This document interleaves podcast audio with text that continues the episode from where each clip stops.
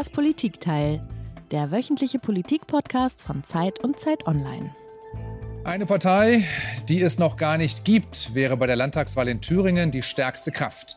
Laut einer INSA-Umfrage würde eine eigene Partei der bisherigen linken Politikerin Wagenknecht im Freistaat rund 25 Prozentpunkte erreichen. Damit würde sie sogar die AfD um Björn Höcke verdrängen. Laut Umfragen hätte Wagenknecht ein zweistelliges Wählerpotenzial. Vor allem bei der Anhängerschaft von AfD, der Linken und in Ostdeutschland. Seit Monaten wird in Berlin spekuliert, ob die linken Politikerin Sarah Wagenknecht eine eigene Partei gründen könnte. Und jetzt hat, wir haben es gerade gehört, eine Umfrage des Meinungsforschungsinstituts INSA ergeben, dass eine solche Liste Wagenknecht, wenn sie denn so hieße, wissen wir nicht genau, eine solche Liste Wagenknecht würde in Thüringen, wo im Herbst nächsten Jahres gewählt wird, aus dem Stand auf 25 Prozent kommen und wäre damit auf Anhieb stärkste politische Kraft in dem Bundesland. Ja, das wirft natürlich Fragen auf, denen wir heute etwas nachgehen wollen. Steht Deutschland vor einem weiteren Umbruch in seinem Parteiensystem? Wäre nicht der erste. Gründet Sarah Wagenknecht tatsächlich eine eigene Partei? Wie weit sind eigentlich die Vorbereitungen schon gediehen? Wie würde sich diese Partei eigentlich ideologisch positionieren? Und was würde das bedeuten für die anderen Parteien, vor allem für die AfD und die Linkspartei? Und was würde es auch bedeuten für die Regierungsfähigkeit in Deutschland? Darüber sprechen wir diese Woche in das Politikteil, dem politischen Podcast von Zeit und Zeit Online. Mein Name ist Heinrich Wefing, ich leite das Politikressort der gedruckten Zeit in Hamburg. Ja, und ich bin Peter Dausend, ich bin Korrespondent im Hauptstadtbüro der Zeit in Berlin. Und diese Woche begrüßen wir bei uns im Politikteil gleich zwei Gäste. Wir wollen gleich starten mit Robert Pausch, unserem Zeitkollegen, der die aktuelle Lage in der Partei und Fraktion Die Linke etwas für uns darlegen will. Sarah Wagenknecht gehört beiden ja noch an, also der Partei wie der Fraktion. Und Robert, der für uns Die Linke ja professionell beobachtet und beschreibt, wird uns schildern, wie die Stimmung da ist und wo die Fronten verlaufen. Aber bevor wir mit Robert sprechen, wollen wir äh, unseren Hauptgast begrüßen. Das ist die Politikwissenschaftlerin Sarah Wagner. Sie ist akademische Mitarbeiterin am Lehrstuhl für vergleichende Regierungslehre der Universität Mannheim und Frau Wagner ist uns deswegen äh, aufgefallen und wir haben gedacht, sie ist der ideale Gast für diese Sendung, weil sie gerade einen langen Text in der politischen Vierteljahresschrift veröffentlicht hat, zusammen mit zwei Kollegen Konstantin Wurtmann und Jan-Philipp Tomczek. Der Artikel heißt Eine Brücke zwischen links und rechts? Fragezeichen wie Sarah Wagenknecht die deutsche Parteienlandschaft verändern könnte. Der Text passt also perfekt zu unserem Thema diese Woche. Und Frau äh, Sarah Wagner ist uns jetzt aus Belfast heute zugeschaltet. Herzlich willkommen bei uns im Politikteil, Frau Wagner. Schönen guten Morgen. Guten Morgen, vielen Dank für die Einladung. Sehr gern. Ja, starten wollen wir jetzt mit Robert Pausch, unserem Kollegen äh, von der Zeit, der für uns, äh, wie gesagt, die Linke ja beobachtet. Schön, dass du wieder mal bei uns bist, lieber Robert. Hallo Peter, hallo Heinrich. Hallo Robert. Robert, du kennst Sarah Wagenknecht ja schon lange, du beobachtest sie, du sprichst mit ihr.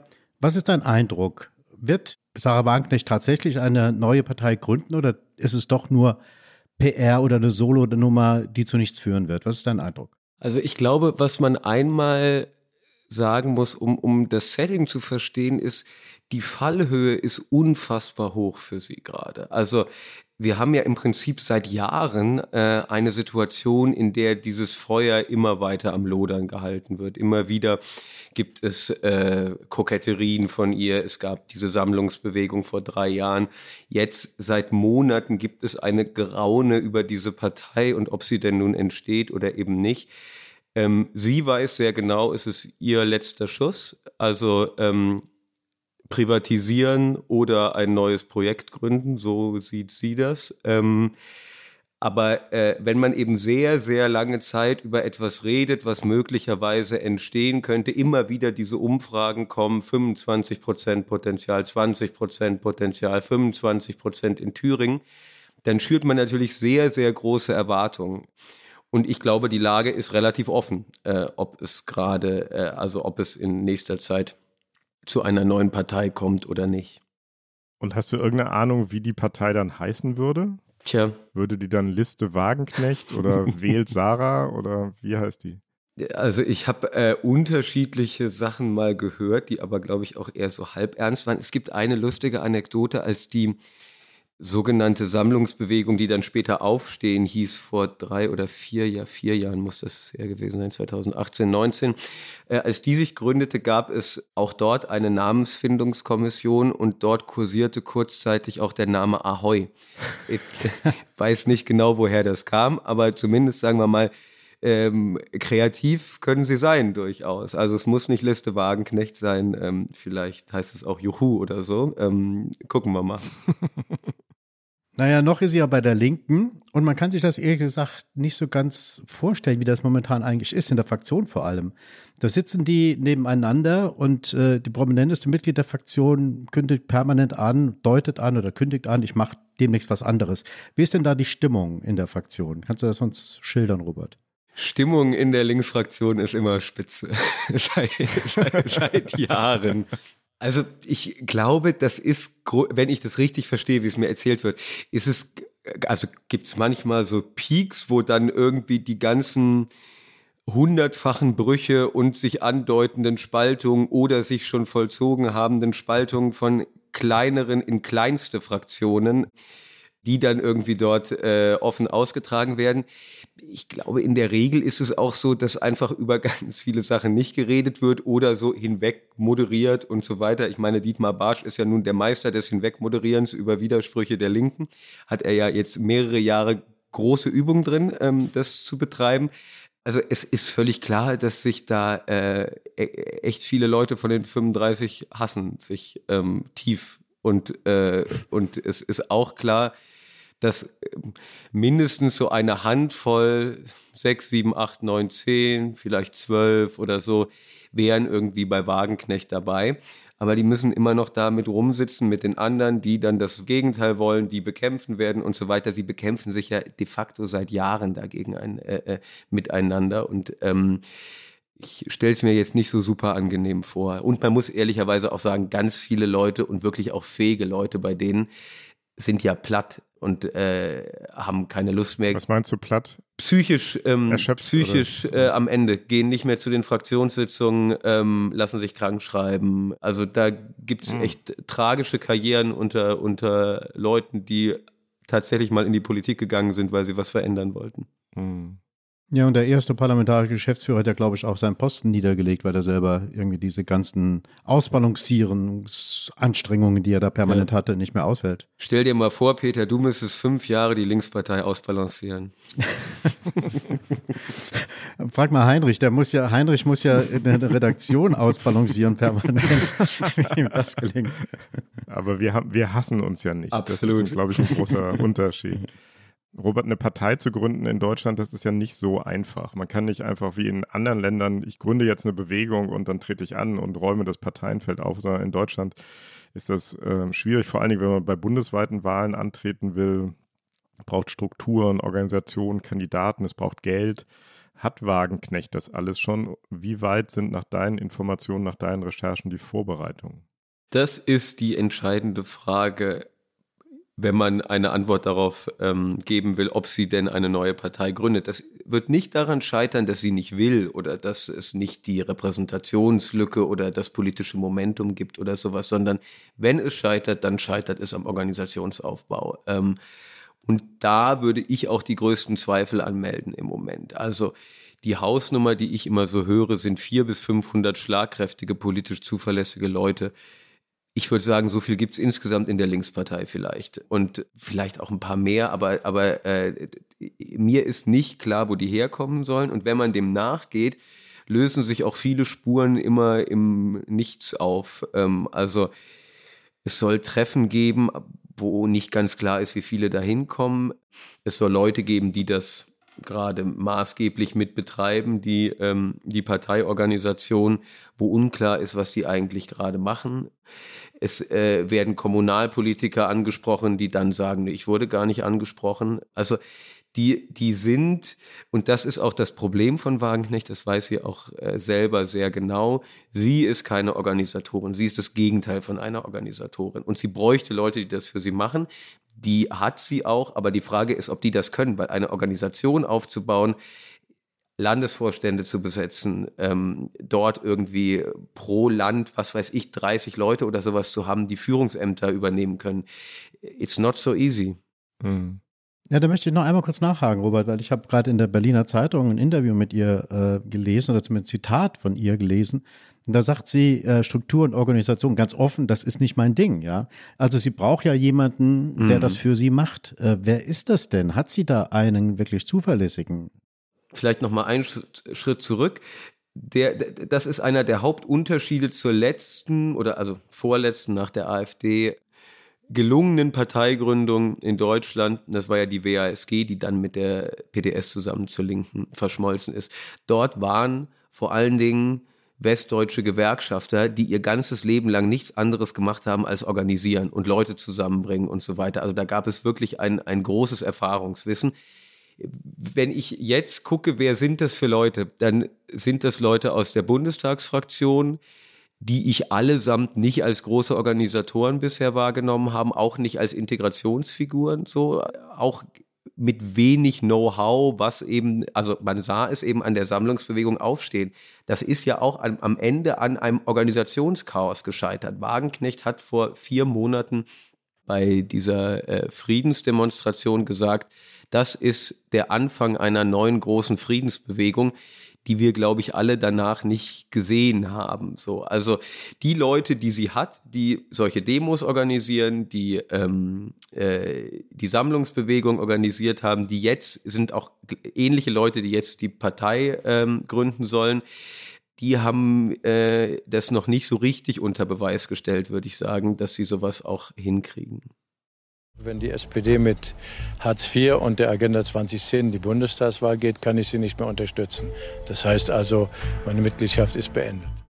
Robert, das war ein O-Ton aus dem Mai 2005. Da ist äh, Oskar Lafontaine, der Ehemann von Sarah Wagenknecht, aus der SPD ausgetreten, ist dann in die von dir schon erwähnte WASG eingetreten. Aus der wurde die Linkspartei. Und ausgerechnet aus der Linkspartei tritt jetzt seine Frau Sarah Wagenknecht aus, um wieder eine neue Partei zu gründen. Lafontaine selbst gehört ja der Linken schon länger nicht mehr an. Ist das alles bloß ein Zufall oder wie viel Familiengeschichte ist da im Spiel und wie viel Ego-Trip? Es ist alles ein großes historisches Epos, äh, würde ich sagen. Also die, die Geschichte der Linken in Deutschland oder in der Bundesrepublik verdichtet in zwei Personen, ähm, die immer wieder zusammengeführt haben, um dann wieder zu spalten und so. Also ich finde, es ist irgendwie äh, romanhafter Stoff eigentlich. Ich habe ja Lafontaine vor anderthalb Jahren mal länger gesprochen und porträtiert. Der hadert schon sehr damit, also was er vor 25 Jahren gemacht hat, muss man sagen, ähm, als er da als Finanzminister zurückgetreten ist. Ich glaube, er würde heute sagen, er hat zu schnell hingeworfen. Ähm, hadert auch damit, dass er in der SPD nicht stärker versucht hat, ähm, einen Kontrapunkt zu Schröder zu setzen, dass er zu schnell ähm, dort die Segel gestrichen hat. Und das ist quasi ein, ein großes biografisches, man kann es Drama nennen oder Schicksal oder was auch immer, wo er sehr viel noch dran, dran rumknaubelt. Ähm, und sie geht jetzt nun einen ähnlichen Weg, nachdem er ja schon aus der Linken ausgetreten ist, könnten, und ich, er würde auch natürlich irgendeine Rolle spielen bei ähm, dieser neuen Partei, zumindest würde er Reden halten oder dafür werben oder sowas. Ähm, tja, und äh, dann haben sie zuerst die SPD gespalten, um dann die Linke zu spalten. Das ist doch irgendwie interessant. Ja, man würde gern mal abends irgendwie bei Wagenknecht und Lafontaines unterm Tisch sitzen, worüber da so geredet wird. Das ist, glaube ich, ganz interessant. Oder auch nicht. Oder auch nicht. Letzte Frage an dich, Robert. Ähm, die entscheidende Frage, ja, eine der entscheidenden Fragen. Wann sollte es denn losgehen, wenn es denn überhaupt losgeht? Aber für wann ist das denn geplant? Also, eigentlich wurde mal gesagt, äh, im Herbst, Spätherbst diesen Jahres. Jetzt habe ich mal gehört, äh, Listenparteitag zur Europapartei könnte auch erst im nächsten Jahr sein, Anfang nächsten Jahres. Also daran sieht man schon immer so ein bisschen, sagen wir mal so, wenn du jetzt an dem Punkt wärst, dass du eine schlagkräftige Organisation von 400 bis 500 Leuten hättest, die zuverlässig und handlungsmächtig sind, würde man vielleicht das Ganze nicht so weit nach hinten verlegen. Kann aber auch sein, also ich glaube, das Kalkül ist das vielleicht zum Schluss.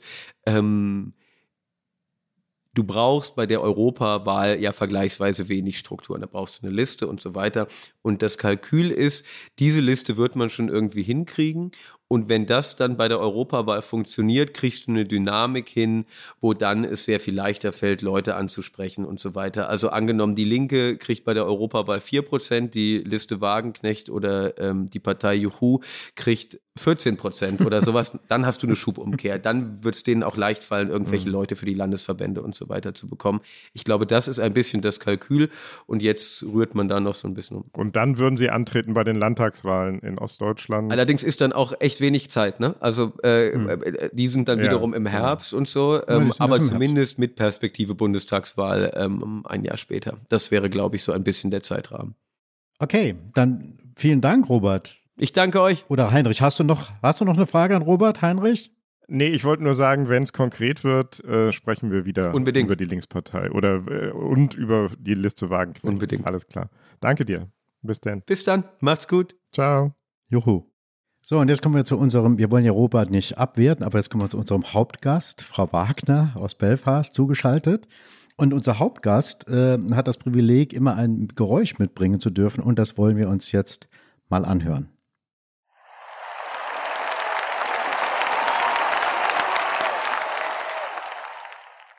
Applaus, Applaus. Warum dieses Geräusch, Frau Wagner? Ja, ich dachte, wir fangen den Podcast äh, mit einer positiven Note und Applaus an. Aber das ist, äh, sind oft die Töne, mit denen äh, Sarah Wagenknecht konfrontiert ist, wenn sie bei einem ihrer vielen Fernsehauftritte ist. Und ich finde das schon äh, sehr, sehr spannend, äh, wenn man sich Sarah Wagenknecht als Politikerin in Deutschland anschaut, da äh, sie so oft im Fernsehen ist und so ähm, viel Publicity bekommt und dadurch auch wirklich viele Menschen in Deutschland auch sie kennen und wissen, wofür sie stehen. Und das macht sie genau zu so einer äh, spannenden Person in der deutschen Politiklandschaft. Inzwischen machen wir eine Politik, die vor allem in großstädtischen, studentischen Kreisen, überhaupt akademischen Kreisen sehr gut ankommen mag. Aber das sind eben oft auch junge Leute aus sehr gut situierten Elternhäusern, die sich nicht über die soziale Frage politisiert haben, sondern über Klimafragen, Antirassismus, Sexismus, also das, was heutzutage oft als links gilt. Die Zukunft der Linken ist eine Zukunft ohne Sarah Wagenknecht. Die Linke hält äh, Meinungsvielfalt bis zu einem gewissen Rahmen aus und wir respektieren auch andere Meinungen. Aber was einfach nicht geht, ist, dass man aus einer Partei heraus eine neue Partei gründet. Das ist ein Arschtritt für viele Genossinnen und Genossen, die sich jeden Tag in Bündnissen abrackern, um klarzumachen, worum es uns geht. Ums geht um soziale Gerechtigkeit, um Umverteilung, um gerechte Besteuerung. Das ist das, was wir in den Mittelpunkt stellen wollen. Und Sarah Wagenknecht hat das Gegenteil in den Mittelpunkt gestellt. Und das ist ein Riesenproblem. Deswegen haben wir gesagt, es reicht. Das war zuerst Sarah Wagenknecht über ihre eigene Partei, ihre noch eigene Partei, die Linkspartei. Und dann haben wir einige, naja, begeisterte Stimmen aus der Linkspartei über Sarah Wagenknecht gehört. Äh, Frau Wagner, die Linkspartei streitet seit Jahren, könnte man sagen, vor allem mit sich selbst. Manchmal grenzt es schon an Selbstzerfleischung. Und im Zentrum dieses Streits steht fast immer eine Person, nämlich Sarah Wagenknecht. Warum polarisiert Sarah Wagenknecht so sehr? Ich glaube, ich würde bei der Frage gerne ein paar, paar Schritte zurückgehen, wenn, wenn das okay ist. Na klar. Was wir eben ganz stark auch bei diesen O-Tönen gehört haben, sind, dass es ähm, einen großen Unterschied gibt, wo ähm, manche ähm, PolitikerInnen in der Linken diese Definition von links sehen und auch wo Sarah Wagenknecht die Definition von links sieht. Obwohl das vielleicht im ersten Moment sehr kontraintuitiv klingt, macht es eigentlich ähm, Sinn, dass man zum Teil auch vielleicht nicht eine ganz so starke ähm, Debattenkultur in dieser Partei hat, aber trotzdem ein, ein Widerspruch sich darin findet.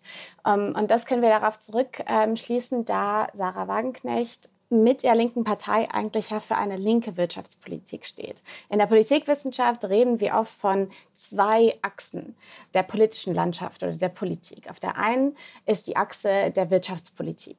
Also auf der einen Seite sehen wir ähm, Politik für den freien Markt, wir sehen Politik für niedrige Steuersätze. Und auf der anderen Seite, also der ähm, Polargegenseite sehen wir ähm, mehr äh, redistributive Maßnahmen, also für mehr Wohlfahrtsstaat, höhere Spitzensteuersätze etc. Wir finden da, die Linkspartei und Sarah Wagenknecht befinden sich da eigentlich auf der gleichen Position. Also daher kommt der Streit nicht, denn wir seit vielen Jahren beobachten in der Partei. Woher kommt der Streit? Der kommt von der anderen politischen Achse, die wir oft als so gesellschaftspolitische Achse bezeichnen. Das bedeutet, dass auf der einen Seite wir mehr konservative Positionen ähm, sehen, also vielleicht migrationskritische Positionen, auch ähm, LGBTQI-skeptische Position äh, und dann auf der anderen Seite eben progressive Positionen, also für mehr Umweltschutz und, und für Minderheitsrechte. Und genau hier sehen wir den Konflikt, der in der Linken existiert. Sarah Wagenknecht identifiziert sich mehr mit gesellschaftspolitisch konservativen Positionen, gleichzeitig mit ihren linken Wirtschaftspositionen. Aber die Linkspartei, äh, gerade die, die aktuelle Spitze der Linkspartei und auch vor allem die Jugend in der Linken, ähm, sieht sich viel progressiver. Also die sehen sich so gesagt äh, näher an der SPD, näher an den Grünen, was eben diese gesellschaftspolitischen Positionen angeht. Und ähm, Sarah Wagenknecht und, und ihre Anhänger haben das auch schon sehr überspitzt zum Teil gesagt. Also die Linken kann nicht grüner sein als die Grünen. Und da reden sie eben nicht von Wirtschaftspositionen, sondern von diesen gesellschaftspolitischen Positionen. Also ökonomisch links und äh, gesellschaftspolitisch rechts, das ist ja eine sehr spannende Positionierung, die wir in Deutschland so bisher nicht kennen. Jetzt schreiben Sie in Ihrem Aufsatz gemeinsam mit Ihren Kollegen, dass äh, diese Position in der Lage ist, eine Brücke zwischen links und rechts zu, herzustellen. Was heißt das konkret? Absolut. Ähm, es gibt in der Tat in Deutschland kein Vorbild für so eine Partei, also kein, kein Angebot, äh, was dem nachkommen würde. Und das ist ein Bild, und vielleicht kommen wir darauf noch später noch zurück, was wir eigentlich in ganz Europa sehen. Es gibt wenige Parteien, ähm, die diese Themen gemeinsam abdecken. Das bedeutet aber nicht, äh, wir befinden uns in der Politik, nämlich nicht in der Wirtschaft, dass es, das, äh, dass es die Nachfrage nicht gibt. Die gibt es und die wurde auch in, in der Forschung ziemlich gut schon abgebildet, dass es viele Menschen gibt, die eigentlich diese Position haben, diese ähm, recht linken, wirtschaftspolitischen und gesellschaftspolitisch konservativen Positionen.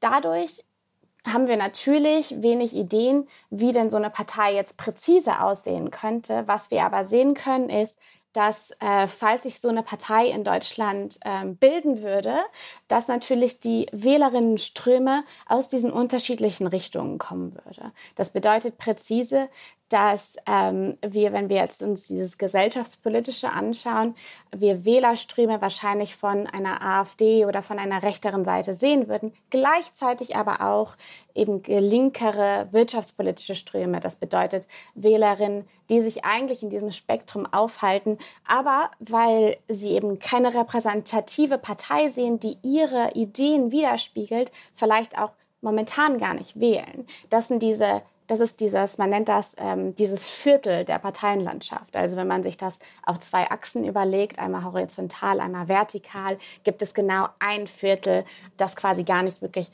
abgebildet wird in Deutschland.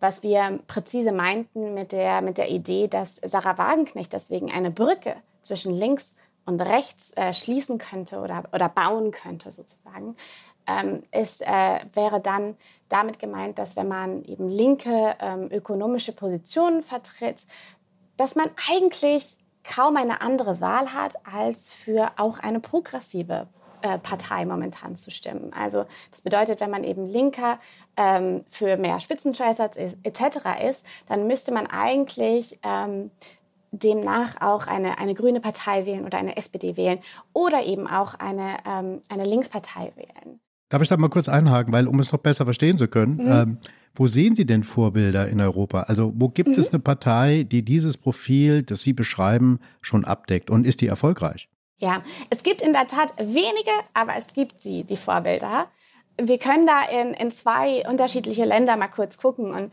und uns die mal ein bisschen anschauen. Also es gibt zum Beispiel die Sozialistische Partei in den Niederlanden. Die hat ähm, als Beispiel 2022 erst gesagt, dass ähm, eigentlich in den Niederlanden die äh, Anzahl an, an Flüchtlingen, die ähm, in jedem äh, Ort angenommen werden, zu reduzieren ist. Und dann eben auch äh, die ähm, Assimilation der, der Migranten schneller stattfinden muss. Das sind eigentlich Töne, die kennt man sonst nicht bei linken Parteien, sondern das sieht man sonst eher bei eher rechteren Parteien. Und äh, diese sozialistische Partei war zum Beispiel 2006 die drittstärkste Kraft in den Niederlanden mit 16 Prozent.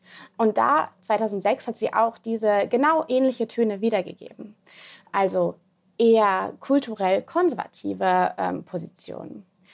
Nun muss man sagen, dass also jetzt gerade bei der sozialistischen Partei in den Niederlanden, dass ähm, genau das Umgekehrte quasi, quasi passiert ist. Ähm, also da kam 2006 dann eine, eine radikale rechte Partei mit der PVV und die wurde immer stärker und je stärker diese wurde, desto schwächer wurde die SP, also die Sozialistische Partei in den Niederlanden. Und genau diesen Effekt, da können wir noch mal ganz kurz nach Deutschland springen, den haben wir auch schon in Deutschland gesehen. Also wir hatten eine wahnsinnig große Wählerwanderung von der Linken zur AfD. Ich glaube, da haben wir Zahlen bei der Bundestagswahl 2017 verlor die Linke ja rund 430.000 WählerInnen an die AfD. So.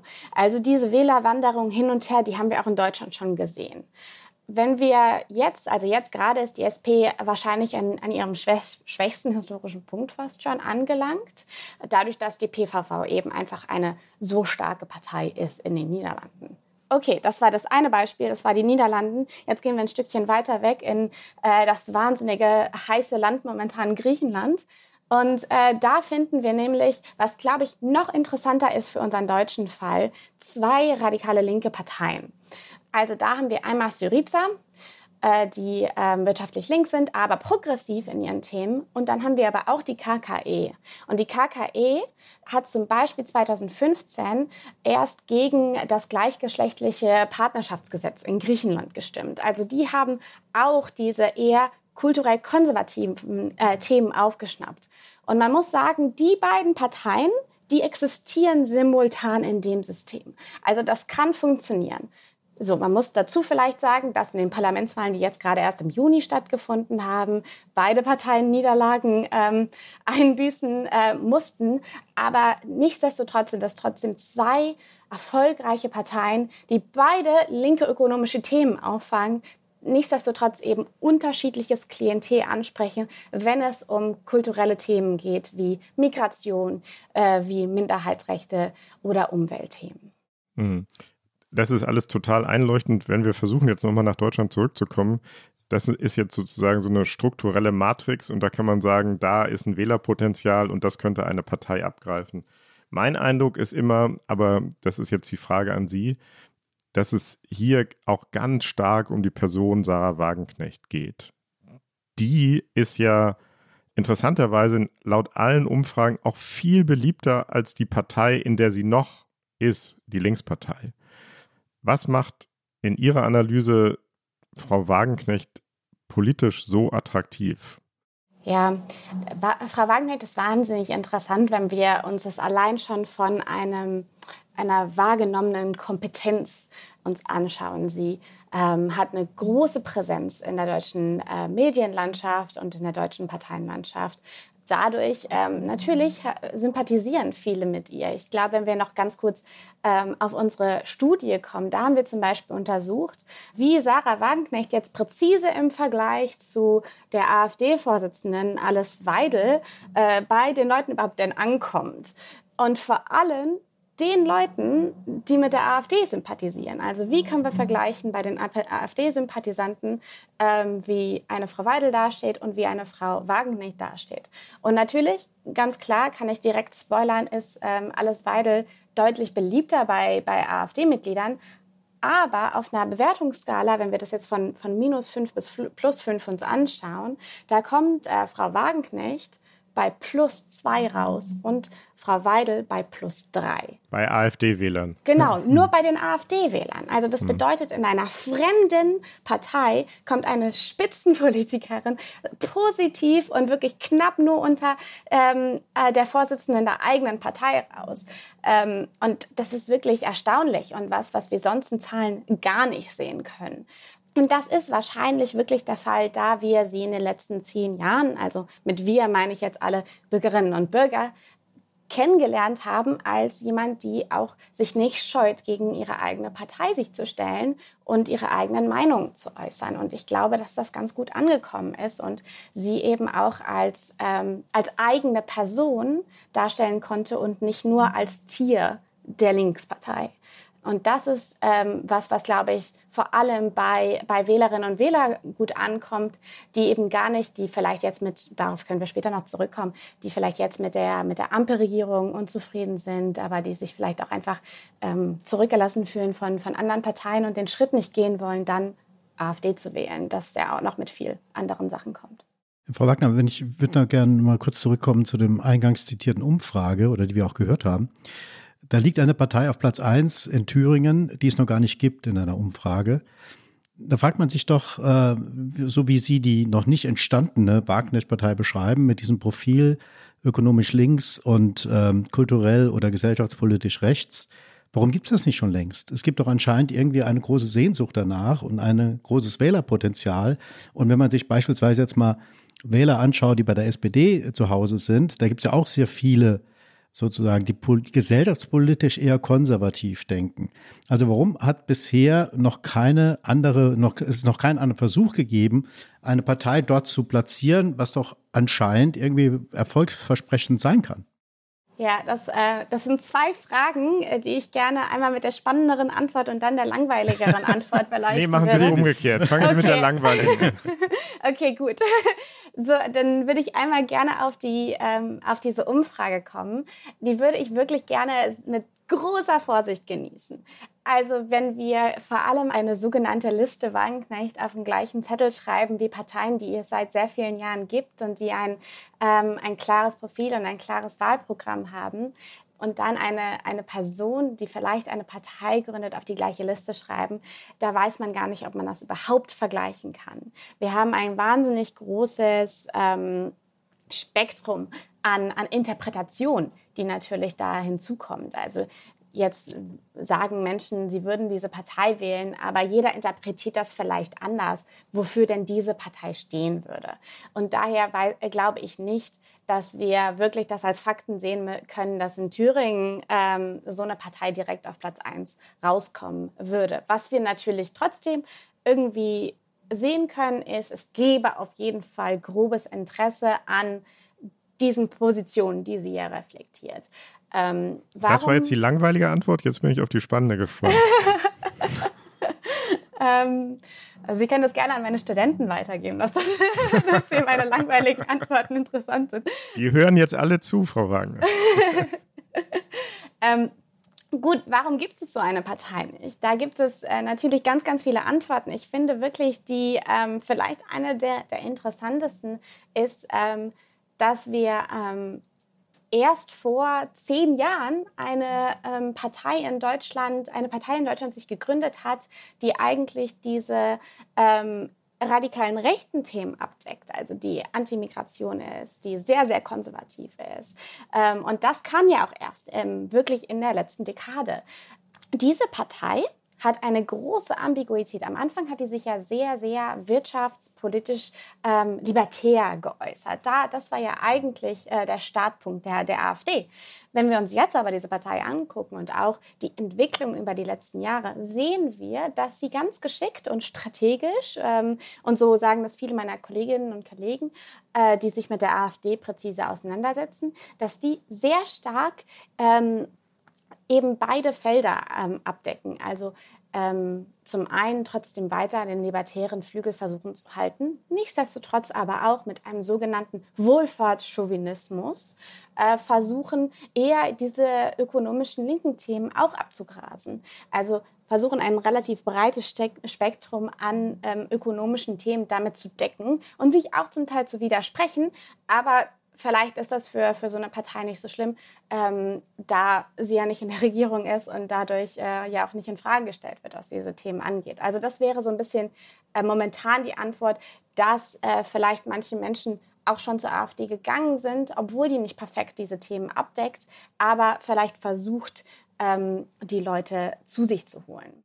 Was wäre denn aus Ihrer Sicht der Unterschied zwischen einer, wenn sie denn käme, Liste Wagenknecht und der AfD? Ich glaube, die Unterschiede sind groß. Ich glaube, und das sind, da kann ich jetzt äh, direkt ähm, einen meiner äh, Flop 5 äh, spoilern. Ähm, ich ähm, finde, es ist sehr, sehr wichtig, dass wir äh, uns äh, ganz weit entfernen von dieser Idee der Hufeisentheorie. Also, dass je extremer Parteien werden, desto näher ähm, kommen die aneinander. Ähm, was wir ähm, sehen äh, bei, oder die Unterschiede, die wir ganz stark wahrscheinlich sehen würden bei einer Partei von Wagenknecht und einer AfD, ist, dass obwohl äh, beide Parteien sich gesellschaftspolitisch konservativ positionieren und positionieren würden, bei einer Sarah Wagenknecht keine antidemokratischen äh, Ideale hervorkommen würden. Also diese, dieses stark nationalistische, äh, das glaube ich nicht, dass wir die bei, der, bei einer Frau Wagenknecht sehen würden, die wir eben sehr stark finden bei einer AfD. Und dieses nationalistische und völkische Gedankengut, das ist eben genau das, was äh, vielleicht auch manche Wählerinnen, die jetzt gerade für eine AfD stimmen, mit denen sie sich gar nicht so richtig wohlfühlen, aber dann trotzdem keinen anderen Ausweg sehen. Ja, aber wenn ich da mal nochmal nachfragen darf, wenn Sie sagen, äh, oder Sie beschreiben ja äh, die mögliche Wagenknecht-Partei als eine linksautoritäre Partei. Also autoritär hört sich ja nicht unbedingt irgendwie sehr demokratisch an. Was ist das Autoritäre oder wäre das Autoritäre an dieser Wagenknecht-Partei? Genau, also in der, ähm, in, der, in der Politikwissenschaft redet man von dieser Achse, von der ich die ganze Zeit geredet habe, dieser gesellschaftspolitischen Achse. Da, da bezeichnet man die Enden diesen, dieses, dieser Achsen eben als äh, liberal und als autoritär. Das bedeutet nicht unbedingt, dass diese Parteien antidemokratisch sind. Und ähm, das, das würde ich auch wirklich sagen, das, ist eine, das wäre eine Sarah Wagenknecht-Partei nicht. Das ist äh, relativ wichtig, das, das äh, glaube ich, das zu unterschreiben, dass das ähm, unwahrscheinlich ist. Ich würde auch gerne nochmal nachfragen, wenn man sich die Positionen jetzt nur mal von Frau Wagenknecht im Bezug auf den Ukraine-Krieg anguckt und auf Russland. Ähm, das kommt mir zum Teil schon relativ nationalistisch vor. Also auch da eine große Nähe zur AfD-Position, fast deckungsgleich mit AfD-Positionen in der Kriegsfrage oder in der Frage der Unterstützung der Ukraine und der Bekämpfung von Putins Russland. Ähm, also auch da gibt es eine große Nähe. Würden Sie sagen, dass der Unterschied, der kulturelle Unterschied dann eher darin liegt, dass eine Wagenknecht-Partei zum Beispiel ähm, beim Schutz von Minderheiten, äh, LGBTQ-Rights und so weiter, dass sie da eher dann auch wieder progressiver wäre als zum Beispiel die AfD?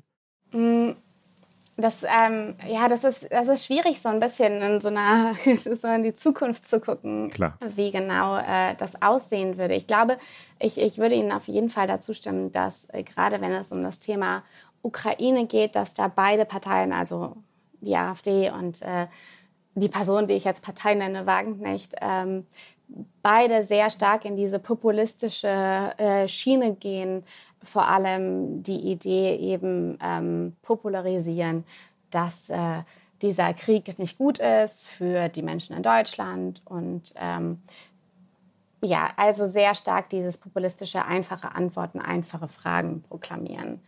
Auf der anderen Seite, also natürlich äh, ist es schwierig vorauszusehen, wie diese Partei sich ähm, entwickeln würde. Ähm, und das kommt natürlich auch äh, stark auf ähm, die Personen an, die Sarah Wagenknecht ins Boot holt.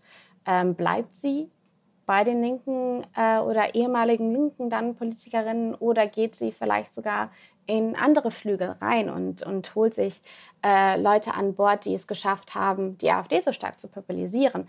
Ich, das halte ich für unwahrscheinlich. Nichtsdestotrotz haben wir gesehen, dass ein Björn Höcke auf polemische Art und Weise äh, Sarah Wagenknecht am Anfang des Jahres gefragt hat, ob sie nicht in die AfD kommen möchte.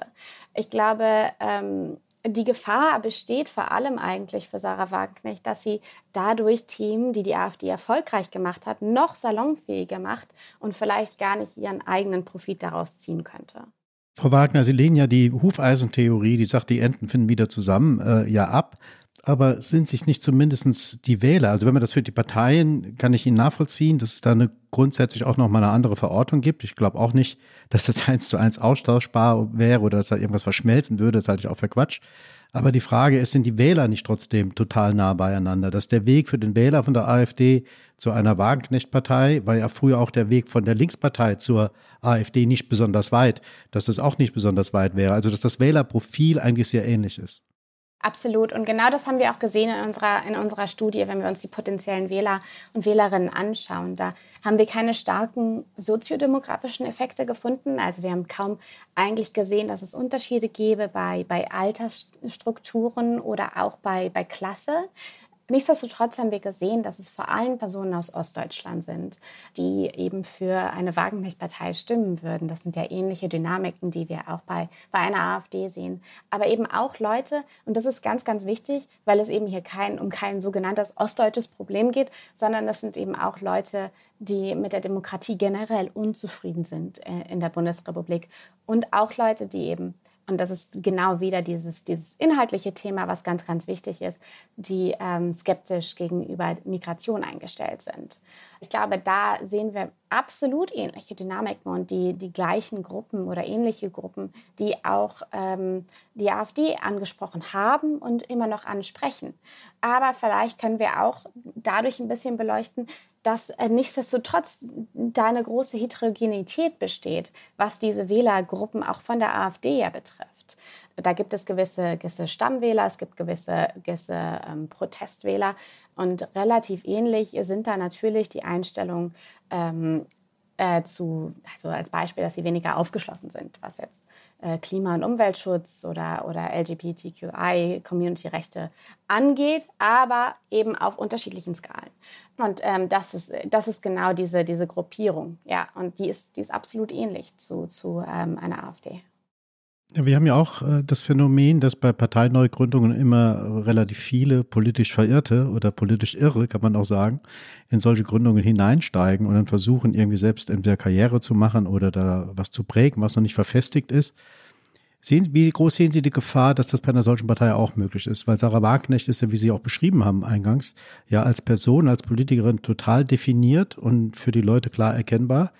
Also wäre es äh, vorstellbar, dass diese Geburtswehen einer neuen Partei, die wir ja oft erlebt haben, dass die bei dieser Partei sehr gering ausfallen würden? Ja, das glaube ich allerdings schon. Ich meine, wir haben ähm, ja schon viel darüber geredet, wie kompliziert es ist, vor allem in Deutschland äh, eine Partei zu gründen. Ich meine, die Bürokratie ist stark in Deutschland und diese ganzen ähm, sogenannten Red Tape-Probleme, die es gibt, die, die existieren und die würden auch für eine Sarah Wagenknecht natürlich ähm, existieren. Aber das Schwierigste normalerweise bei einer Parteineugründung, wie Sie es ja schon gesagt haben, ist eigentlich, dass es einen sogenannten Information Shortcut, also eine Informationsabkürzung gibt äh, von wer ist diese Person und wofür steht sie. Und dieser, diese Abkürzung sollte eigentlich so kurz sein wie möglich, weil sich die meisten Menschen nicht hinsetzen werden und 300 Seiten Parteimanifest lesen werden. Und das hat eigentlich äh, Sarah Wagenknecht in den letzten zehn Jahren relativ erfolgreich schon gemacht. Also wir wissen ja, wofür sie steht, ähm, grob, auch wenn nicht präzise. Ähm, und das, ist, das war schon, so, schon sehr, sehr wichtig. Das wäre jetzt die ideale Überleitung. Wir haben jetzt einen äh, kleinen, Lust, hoffentlich lustigen Ton vorbereitet. Herzlich willkommen, die linken Politikerin Sarah Wagenknecht. Sarah Wagenknecht, Frau Wagenknecht. Sarah Wagenknecht ist bei uns und Frau Wagenknecht mit diesen Gästen. Sarah Wagenknecht. Sarah Wagenknecht von der Linkspartei. Schön, dass Sie da sind, Frau Wagenknecht. Frau Wagenknecht, herzlich willkommen. Sehr gerne. Also, die Person ist definiert durch Millionen äh, Talkshow-Auftritte. Mich würde noch interessieren, Sie haben gesagt, sie wäre das, sofort das Gesicht ähm, und der Anker für diese Partei. Jeder weiß, ah, das ist die Wagenknecht-Partei, vielleicht würde man sie sogar auch so nennen. Ist das dann am Ende auch eine One-Woman-Show? Das ist eben genau die Frage und also die kann ich Ihnen äh, nicht beantworten. Ich sitze da nicht. Äh Sie sind eine gute Wissenschaftlerin und sagen, ich kann nicht in die Zukunft gucken, genau. ähm, absolut. Ich glaube, es wäre, es wäre erstmal ein Fehler, das nur als, als Wagenknecht-Projekt zu, zu betrachten. Ich glaube, da muss ein, ein relativ großer Stab an, an Menschen da sein, damit äh, sie ja genau, und das sagt sie ja auch immer wieder, deswegen, das ist ja ihre Ausrede sozusagen, und nicht Ausrede, das ist ein bisschen ähm, ähm, gemein jetzt formuliert, aber das ist ja ihre Begründung, warum sie oft zu Plenarsitzungen nicht geht und Abstimmungen, dass sie eben ähm, hautnah mit dem Volk reden möchte. Hm. So. Wenn sie jetzt eine Partei gründet und sie als einzige Person quasi die Hauptfigur in dieser Partei ist, dann würde das ja wahrscheinlich verschwinden. Und dann würde genau dieser Zusammenhang zwischen ihr und äh, den Menschen äh, nicht mehr so stark werden. Und ich glaube, das wäre wirklich ein Problem. Auf der anderen Seite ist es schwierig, so eine Person zu finden, die ähm, ergänzend agieren könnte mhm. ähm, für Sarah Wagenknecht. Und mir würde jetzt auch keiner einfallen. Am ähm, Anfang hatte man ja kurz spekuliert, ob das vielleicht alles schwarzer wird, äh, da sie ja auch dieses Manifest zusammengeschrieben haben. Äh, aber das scheint wohl nicht in diese Richtung zu gehen. Das wäre auch keine ergänzende Person.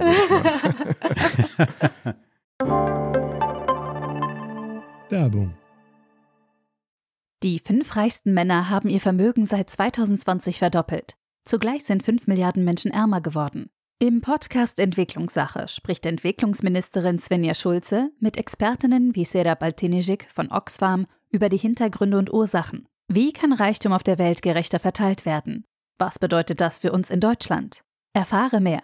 Entwicklungssache. Jetzt überall da, wo es Podcasts gibt.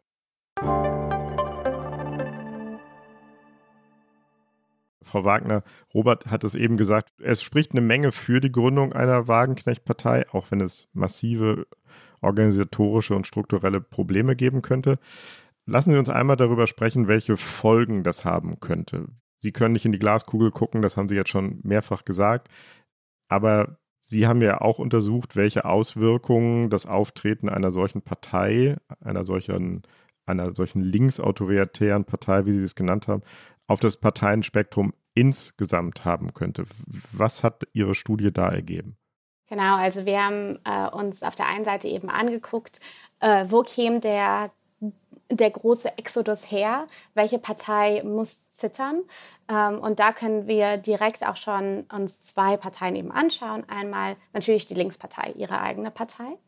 Was wir da deutlich zeigen konnten, ist, dass eigentlich ähm, der große, der, der, die große Wählerwanderung wahrscheinlich ähm, nicht so stark aus einer Linkspartei käme. Also die, wahrscheinlich würde die Linke Wähler verlieren. Aber diese Effekte sind in unserer Studie relativ klein eigentlich. Da ist auch nicht so viel zu holen im Moment. Genau, und das ist genau der Punkt. Das ist wahrscheinlich auch die Interpretation, äh, die uns, an, äh, die uns äh, eingefallen ist. Ähm, die Partei ist am, am historischen Tiefpunkt mit 4,9 Prozent und drei Direktmandaten. Die wahrscheinliche Antwort ist, die Leute sind schon weg die für Wagenknecht stimmen würden, äh, die sind nicht mehr in der Linkspartei. Wir ähm, haben uns so ein bisschen angeguckt, ähm, natürlich, wer würde jetzt am ehesten verschwinden. Da könnten wir jetzt ganz kurz, bevor wir nochmal zurück auf die Linkspartei kommen, kurz zur AfD gehen. Mhm. Und da haben wir eben ganz, ganz stark zeigen können, hier würde die große Wählerwanderung wahrscheinlich stattfinden.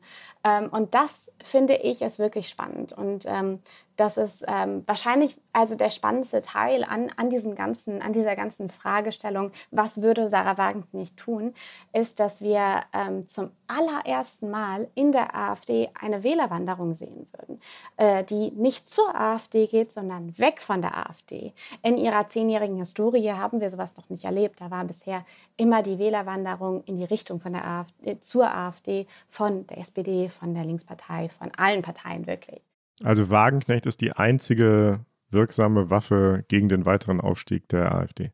So genau würde ich das jetzt auch nicht sagen. Das wäre, äh, das wäre mir zu, äh, das würde Sarah Wagenknecht zu sehr als Bataillonsfigur für die deutsche Demokratie dastehen mhm. lassen. Mhm. Ich glaube, es gibt ganz viele Wege und da, da würde ich jetzt auch ähm, referenziell auf, ähm, auf den, die Podcast-Episode mit äh, Dr. Julia Reuschenbach schließen, die hm. ja auch gesagt hat, da, da ist viel ähm, nochmal zu tun, was äh, die existierenden Parteien angeht hm, und wie die klar. auf die AfD reagieren. Ja, aber ich will doch noch mal einmal konkreter nachfragen, weil Sie sagen, bei der Linkspartei sind die Wähler schon weg. Die, bei der AfD, die wird es richtig spüren, zu spüren bekommen. Wie ist Ihre Einschätzung zur SPD? Weil ihr da wie ich vorhin schon mal angedeutet hatte, ich glaube, ich im Wählerpotenzial doch einige drinstecken, nicht wenige drinstecken, die für so eine Kombination auch empfänglich wären. Muss die SPD also auch zittern? Das konnten wir nicht so stark feststellen, dass bei der SPD da, da wirklich starke Mobilisierung stattfinden würde. Was es nicht bedeutet, dass das nicht im Endeffekt passieren könnte. Ich kann mir nur vorstellen, dass gerade aktuelle SPD-Wählerinnen vielleicht ein bisschen vorsichtiger sind. Also die SPD ist einigermaßen sicher, jedenfalls nach ihrem jetzigen Erkenntnisstand, Frau Wagner. Was mich noch interessieren würde, das hatten Sie eben angedeutet, möglicherweise würde so eine Liste Wagenknecht auch in dem Reservoir der Nichtwähler erfolgreich sein können. Was hat Ihre Studie dazu ergeben? Genau, es ist ähm, erstmal vorweg ein bisschen schwierig, ähm, wirklich quantitativ zu belegen, was denn jetzt mit Nichtwählern ist. Mhm. Dadurch, dass Nichtwähler ähm, unüberraschend auch selten an Studien teilnehmen oder mhm. an Umfragen teilnehmen. Ähm, und daher ist das also an Zahlen gemessen relativ schwierig äh, sicher zu sagen. Man kann aber natürlich sagen, dass ähm, eine, eine Wagenknecht-Partei eine Gruppe von Menschen ansprechen würde, die zum Teil ähm, nicht in, also in Deutschland politisch repräsentiert äh, sind und äh, die auch zum Teil nicht mehr wählen. Ähm, und damit würde sie eben die vorher genannte große, große Lücke füllen. Vielleicht potenziell auch Wahlbeteiligung steigen. Das, das mhm. könnte auf jeden Fall passieren. Das wäre ein positiver Effekt, genauso wie die Schwächung der AfD ein positiver Aspekt wäre aus meiner Sicht. Aber auf der anderen Seite gibt es natürlich auch ein Riesenproblem, wenn noch eine weitere Partei, die nicht von Staat weg hier regierungsfähig sein kann, mit in das Parteienspektrum reingeht. Also wird Regierungsbildung noch schwieriger. Es werden ungewöhnlichere Konstellationen womöglich äh, stattfinden müssen oder zueinander finden müssen. Und es kann sein, dass wir vielleicht auch Minderheitsregierungen haben. Also alles, was irgendwie vielleicht ein bisschen instabiler wird und dass der Verdruss über die Zustände in der Demokratie bei den Leuten womöglich größer wird. Ist das eine Gefahr, die Sie auch sehen mit so einer Neugründung? Ja, da kann ich Ihnen nur zustimmen. Das ist, ähm, es gibt auf jeden Fall gute Argumente, dass genau das passieren könnte, falls diese Partei eben auch in den Bundestag zieht und wir dann mehrere Parteien haben, die zwischen äh, 5 und 10 Prozent liegen. Dadurch wird natürlich Regierungsbildung wahnsinnig kompliziert und wir wissen gar nicht, welche Allianzen eben so eine Partei auch eingehen würde. Eine, eine Linkspartei ohne Wagenknecht würde sehr unwahrscheinlich äh, eine Koalition eingehen äh, mit einer Wagenknecht-Partei. Nichtsdestotrotz sehen wir eben auch, dass äh, ein rot-rot-grünes Bündnis äh, auf Bundesebene immer noch ein No-Go ist und das das klingt alles sehr kompliziert und wahrscheinlich auch nicht, äh, was momentan ähm, äh, was momentan so nachgefragt wäre. Ich ähm, glaube, allein schon eine, eine Ampelkoalition ist, ist für manche eine, eine Herausforderung. Sie haben gesagt, wir wissen es nicht. Ein bisschen was wissen wir doch, denn unsere wunderbare Kollegin Anne Hänig hat äh, für die Zeit im Osten einmal nachgefragt, ähm, wie es denn in Thüringen wäre. Auch sie hat sich bezogen auf diese Umfrage. Sie haben die methodischen äh, Zweifel daran jetzt äh, angemeldet. Aber sie hat dann einmal auf Grundlage dieser äh, Umfrage einmal mit dem Co-Vorsitzenden der AfD, Stefan Möller, in Thüringen gesprochen und ähm, der hat ihr gesagt, wir würden mit Wagenknecht zwar nicht den Sozialismus einführen, aber im Interesse unserer Wähler den gemeinsamen Nenner suchen und umsetzen. So, das ist schon mal äh, fast schon eine Koalitionsversprechen. Äh, Angebot. Angebot, genau. Und unsere Kollegin Anne Hennig hat auch mit Benjamin Emanuel Hoff von der Linken gesprochen, dem Chef von Bodo Ramelows Staatskanzlei dort. Ähm, und der hat gesagt, auf die Frage, würden Sie denn äh, mit einer äh, Liste Wagenknecht zusammengehen? Der hat gesagt, wir kämpfen um die Wiedererringung einer eigenständigen rot-rot-grünen Mehrheit. Das ist auch kein hartes Dementi, würde ich sagen. Ähm, alles das kann man nachlesen in der aktuellen Zeit im Osten. Und damit sind wir jetzt, würde ich sagen, Peter.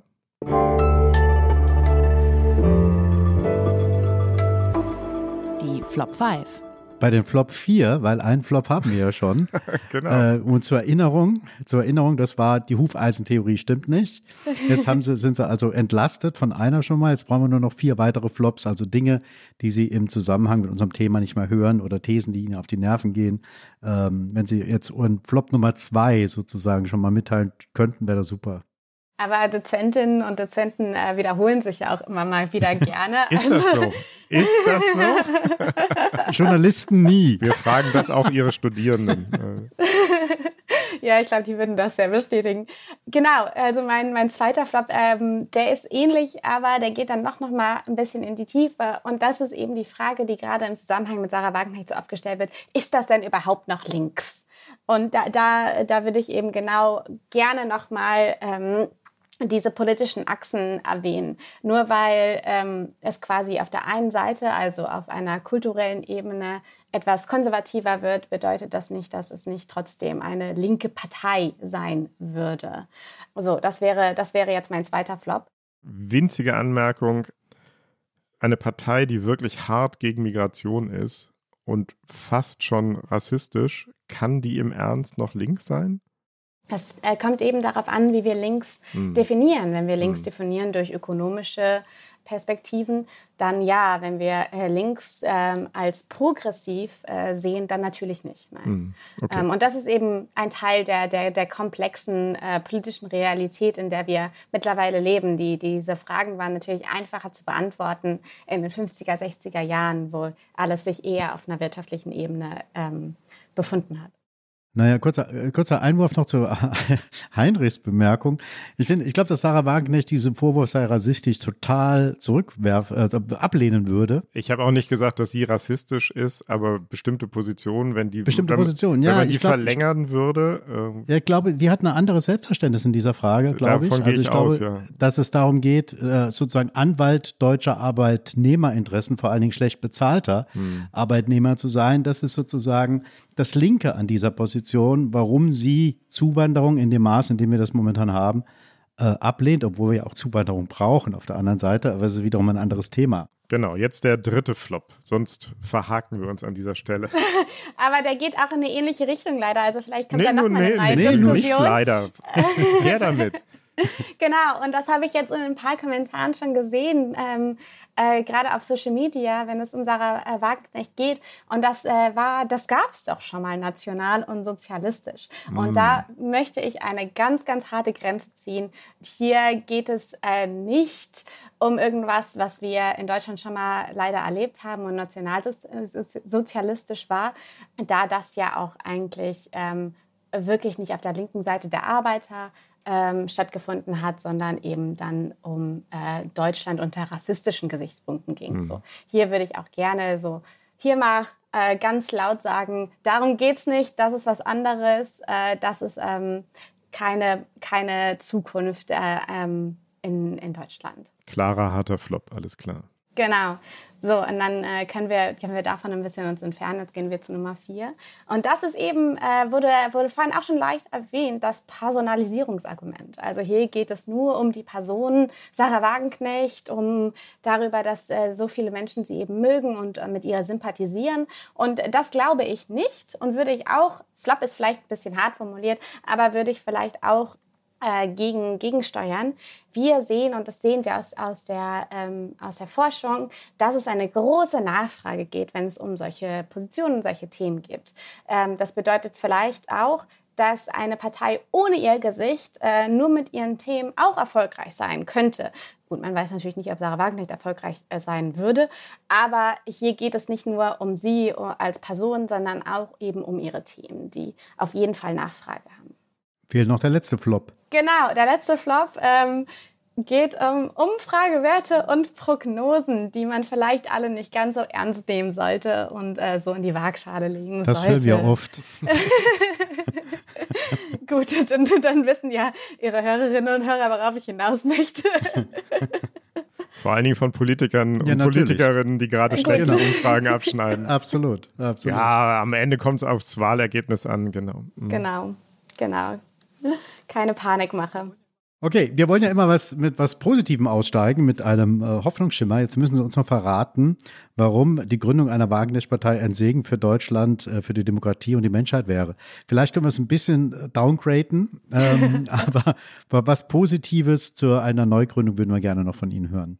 Ja, ich glaube wirklich, und das, das, ähm, da werde ich nicht müde, das zu erwähnen, das wäre ein, ein Wettbewerb einer 20% AfD eine Wählermobilisierung weg von dieser Partei und vielleicht auch, und das ist auch wichtig, mehr Repräsentation für Menschen, die sich nicht repräsentiert fühlen. Das gibt der Partei, egal wie man zu ihr politisch steht, glaube ich, eine demokratische Daseinsberechtigung, solange sie eben demokratisch ist in ihren Ansätzen. Und das finde ich auch ein, eine, eine positive Entwicklung, obwohl sie natürlich nicht die äh, Galionsfigur der deutschen Demokratie ist, wahrscheinlich. Okay, das war es wieder, das Politikteil, der politische Podcast von Zeit und Zeit Online. Liebe Hörerinnen, liebe Hörer, wenn Sie uns schreiben wollen, dann können Sie das gerne tun mit Anregungen, Kritik, mit Vorschlägen, wen wir vielleicht einmal als Gast, als Gästin einladen. Die Mailadresse kennen die, die uns gelegentlich hören, schon auswendig. Ich sage sie trotzdem nochmal, daspolitikteil.zeit.de. Ja, und in der kommenden Woche gibt es natürlich eine neue Folge von Das Politikteil.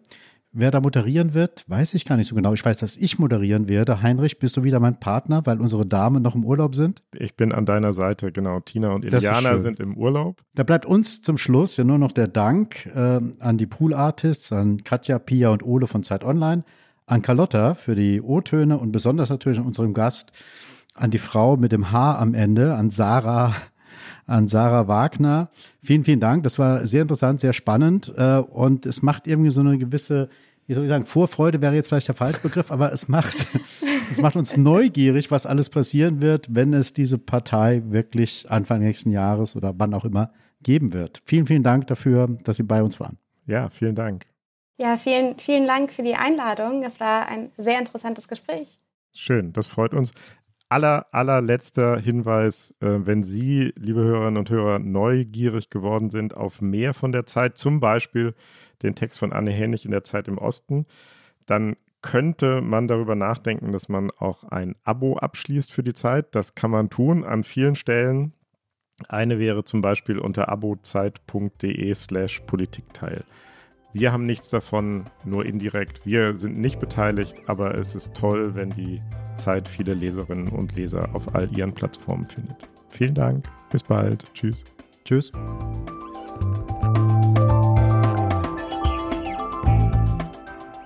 Das Politikteil ist ein Podcast von Zeit und Zeit Online, produziert von poolartists.de.